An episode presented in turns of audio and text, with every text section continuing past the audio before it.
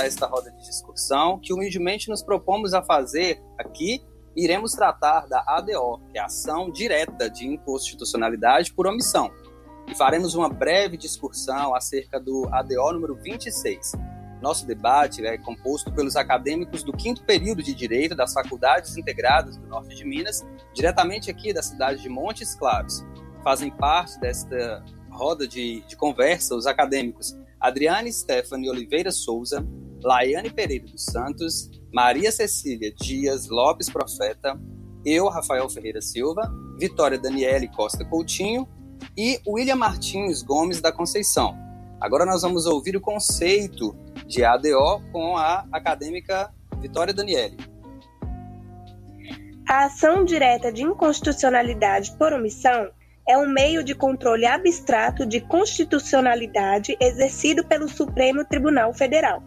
A ADO é compreendida como a omissão do legislador em exercer uma obrigação constitucional, sendo essa, sendo essa missão um descumprimento de um dever exposto na Constituição Federal ou identificado pela interpretação desta, a elaboração normativa. Logo, através dessa ação, é possível sanar a omissão do legislador de seu dever constitucional de legislar.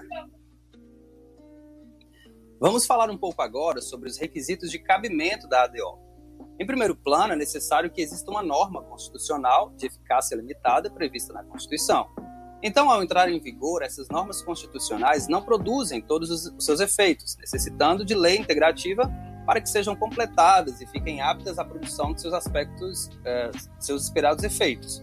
Por exemplo, o artigo 5 no inciso 42 da Constituição, que inclusive é um dos incisos base da nossa discussão, né, da ADO número 26, que discutiremos mais adiante, é, diz que a prática de racismo constitui crime inafiançável e imprescritível, sujeito à pena de reclusão nos termos da lei. Então, percebam que este trecho, nos termos da lei, indica uh, que a norma constitucional necessita de uma lei infraconstitucional para produzir os efeitos. Quando há uma omissão total, ou seja, não houve elaboração da lei por inércia do poder público, ou quando há uma omissão parcial, ou seja, houve elaboração da lei, mas não se regulou corretamente, ou não se previram todas as disposições pelo poder público, nós estaremos diante da síndrome da inefetividade. Deste modo, é preciso que haja um nexo de causalidade entre a falta de previsão da norma infraconstitucional e a inércia do poder público. E aí eu vou falar então sobre as espécies de omissão. A omissão normativa, ou seja, a falta de elaboração de lei ou ato normativo, ou até mesmo resolução, pode ser por omissão total, quando há o cumprimento constitucional do dever de legislar, e aí, é, desculpa, quando não há o cumprimento constitucional do dever de legislar, que aí, nesse caso, existe a ausência total de norma regulamentadora necessária. Por exemplo, o artigo 37, inciso 7 da Constituição, fala sobre o direito à greve do funcionário público. É, porém, não há lei alguma que regula o direito de greve do funcionário público. E a omissão parcial. Essa espécie de omissão ela se subdivide em duas partes. Primeira, parcial, propriamente dita a lei ou o ato normativo existe, mas regula o objetivo de forma insuficiente. Nesse caso, há elaboração insuficiente ou ineficaz da lei regulamentadora pelo legislador, é, o que inviabiliza a plena concretização do mandamento constitucional. Por exemplo, um regimento interno de um tribunal que não preveja todas as disposições que deveriam ser esmiuçadas. Uma matéria falha nesse sentido por exemplo, a do salário mínimo. Em tese, ele deveria ser o, é, o bastante né, para suprir todas as necessidades, dar condições dignas a todo trabalhador, mas com as previsões que se tem a respeito disso, não há observância desses, é, desses preceitos. E o segundo, né, a parcial relativa, quando a lei otorga determinado benefício a certa categoria uh, e deixa de fora outra que deveria ter sido contemplada.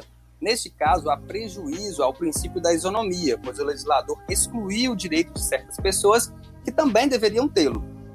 Neste caso específico, nós temos a súmula vinculante número 37 do STF, que diz que não cabe ao Poder Judiciário, que não tem função legislativa, aumentar vencimentos de servidores públicos uh, sob o fundamento de isonomia.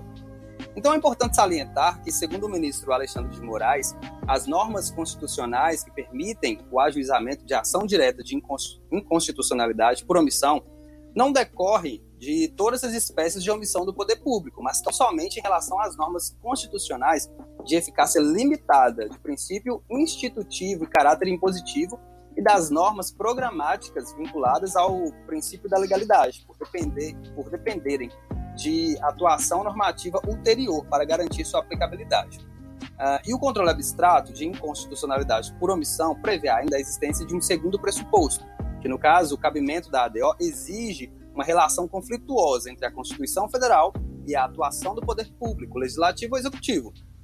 Ou seja, o, o, o autor da ação ele deve indicar ao Supremo Tribunal Federal a efetiva contradição entre a determinação de mandamento constitucional expresso na exigência de uma conduta positiva do poder público e a sua inércia total ou parcial, caracterizada pela conduta negativa, caracterizadora da omissão. E agora nós vamos ver os aspectos gerais e a legitimidade com a acadêmica Maria Cecília. Dentro dos aspectos gerais da ADO, a gente tem a lei, o artigo 2 da Lei 9.868 de 1999 ou o artigo 103 da Constituição Federal, que podem propor a ação direta de inconstitucionalidade e a ação declaratória de constitucionalidade, o presidente da República, a mesa do Senado Federal, a mesa da Câmara dos Deputados, a mesa da Assembleia Legislativa, o governo de Estado ou governador do Distrito Federal, o Procurador-Geral da República, o Conselho Federal da Ordem dos Advogados do Brasil, partido político com representação no Congresso Nacional, confederação sindical ou entidade de classe de âmbito nacional, que é a legitimidade ativa da ADO. A legitimidade passiva, como o exemplo o artigo 7 inciso 27, proteção à face da automação na forma da lei, compete privativamente à União legislar sobre o direito civil, comercial, penal, processual, eleitoral agrário, marítimo aeronáutico, espacial e do trabalho. Cabe ao Congresso Nacional, com a sanção do Presidente da República, não exigida para essa para o especificado nos artigos 49, 51 e 52, dispor sobre todas as matérias de competência da União. Então, cabe à legitimidade passiva o Congresso Nacional. Agora nós vamos entrar numa discussão acerca da ação direta de inconstitucionalidade por omissão de número 26, com os acadêmicos Laiane, Adriane e William. Nesse momento, teremos a exposição da ADO 26 do Distrito Federal. Essa ação direta de inconstitucionalidade por omissão tem como relator o ministro Celso de Mello e a parte requerente o Partido Popular Socialista, bem como a parte intimada, o Congresso Nacional.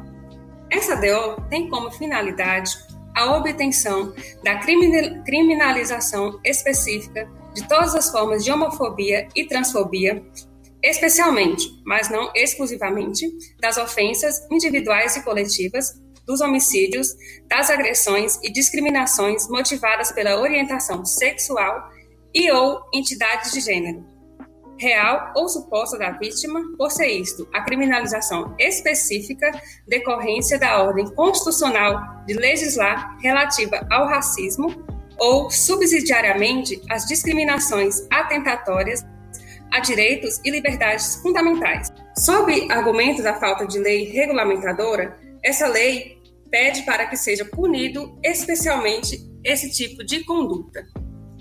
Dessa forma, a peça requer que seja pedido o reconhecimento de que a homofobia e a transfobia se enquadrem no conceito ontológico constitucional de racismo, de sorte a enquadrá-las ordem constitucional de criminalizar o racismo constate no artigo 5 inciso 17 da Constituição Federal, já que elas inferiorizam pessoas LGBR relativamente a pessoas heterossexuais cisgêneras ou, subsidiariamente, reconhecê-las como discriminações atentatórias a direitos e liberdades fundamentais, de sorte a enquadrá-las na ordem constitucional de criminalizar constante no artigo 5 inciso 16 da Constituição Federal de 1988.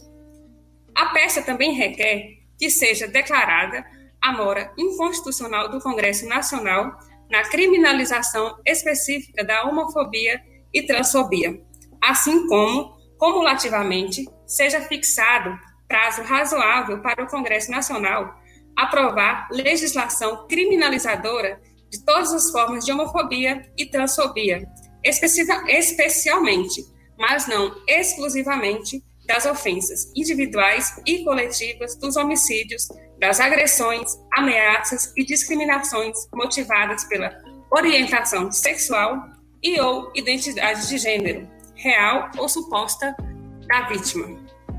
A peça também requer que, caso transcorra o caso fixado pela Suprema Corte, seja efetivamente tipificada a homofobia e a transfobia como crime específico e fixada a responsabilidade civil do Estado brasileiro em indenizar as vítimas de todas as formas de homofobia e transfobia. No mérito do caso exposto, eu chamo ao debate o nosso colega William para que ele possa fazer a sua exposição ante ao caso exposto.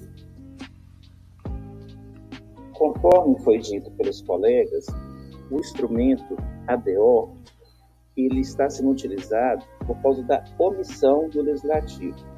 Então, nós sabemos que não cabe ao Supremo Tribunal Federal legislar.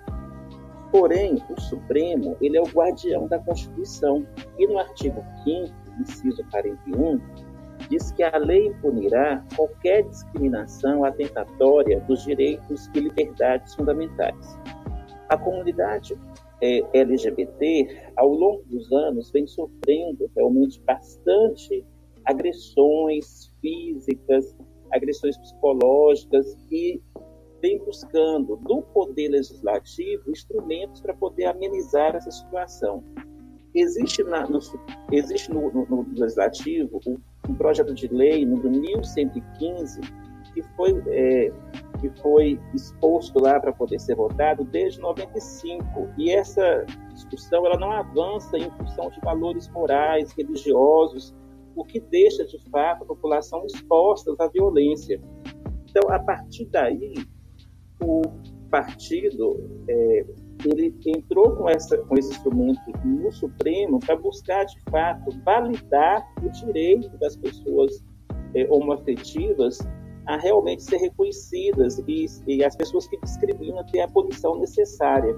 Então, por isso que essa discussão ela realmente está sendo colocada, porque já que não existe uma legislação específica que venha de fato proteger essa população, inclusive a, a proteção na própria casa, na própria escola, onde elas eh, de fato sofrem, eh, existe é, dados estatísticos de que a evasão escolar da comunidade LGBT é muito maior, por ter um ambiente escolar bastante difícil de convívio.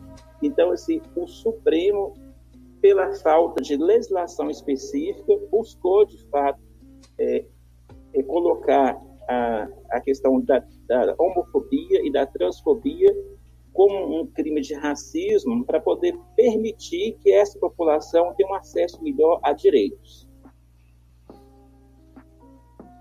Agora eu vou convidar a, colega Adriane, que vai fazer o fechamento da, da decisão do Supremo. Após relatório e fundamentação, foi concluído pelo eminente ministro relator Celso de Mello, no sentido de conhecer parcialmente a presente ação, julgando-a parcialmente procedente para 1. Declarar, nos termos do parágrafo 2 do artigo 103 da Constituição Federal, a inconstitucionalidade por omissão do Congresso Nacional, por ausência de edição de lei penal incriminadora que torne efetiva a previsão constitucional do inciso 41 do artigo 5 da Constituição Federal, caracterizando-se, consequentemente, o estado de mora inconstitucional e determinando que seja cientificado para a colmatação do estado de mora constitucional.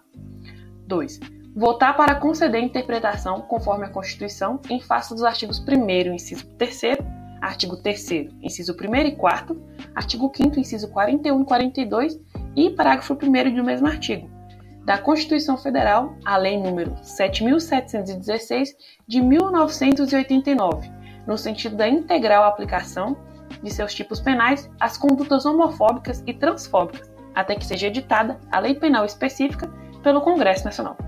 Nesse mesmo sentido, o eminente ministro relator Celso de Mello afastou a retroatividade da presente interpretação, conforme que passa a ser aplicada com efeito erga omnes e vinculantes a partir da publicação do julgamento, que ocorreu em 13 de junho de 2019. Então, nós agradecemos a você, ouvinte, por dedicar alguns minutos do seu tempo para prestigiar o nosso trabalho. Lembramos que, por causa do momento de pandemia em que estamos passando, este podcast precisou ser gravado remotamente, para assim respeitar as medidas de distanciamento social exigidas pelo poder público e pela Organização Mundial de Saúde.